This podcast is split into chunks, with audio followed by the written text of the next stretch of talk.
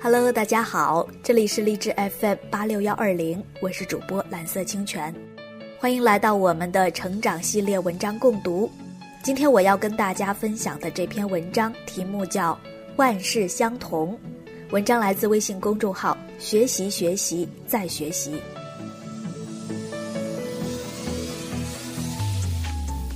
看到一篇文章，写王劲松的。一位很多人见过但不知道叫什么的演员，其中有一段话是这么说的：“以前有年轻演员问过我，怎么演好一场戏？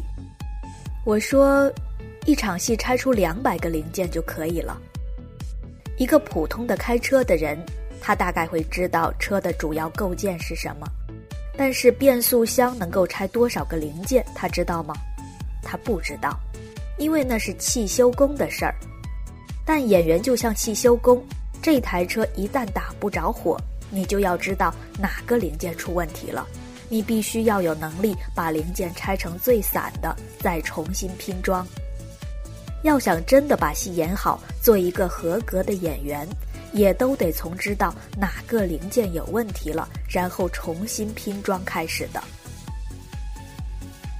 其实做什么事儿都是这样的。或者说都是一样的，拆解拆解再拆解，拼装拼装再拼装。每个人学会这个方法论的路径不同，方式不同，但到最后殊途同归，知道更大精度的拆解有多关键和重要。小时候学写程序，随便一个排序就要被拆解成很多个步骤。一个字符错了，程序就跑不起来。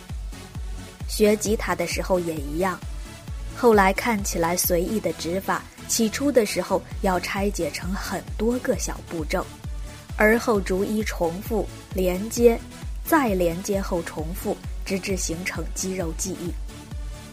这种儿时的训练与自我训练，形成了后来一贯的思维模式。人家看到的是起因和结果。我们看到的是那过程中的千百个环节。小时候的笨蛋慢慢长成了学霸，学什么都行，需要什么就学什么，没有啥学不明白的。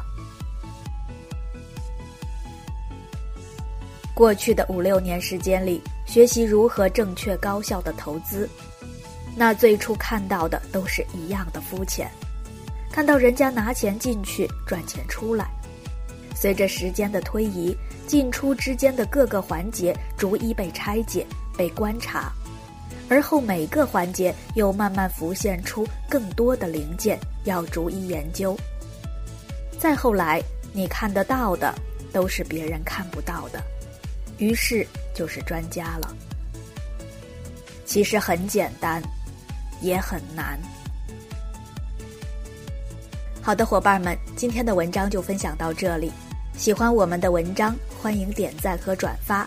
如果你有什么想要交流的，也可以添加我的微信号“蓝色清泉拼音”的全拼。感谢大家的聆听，我们下次再见。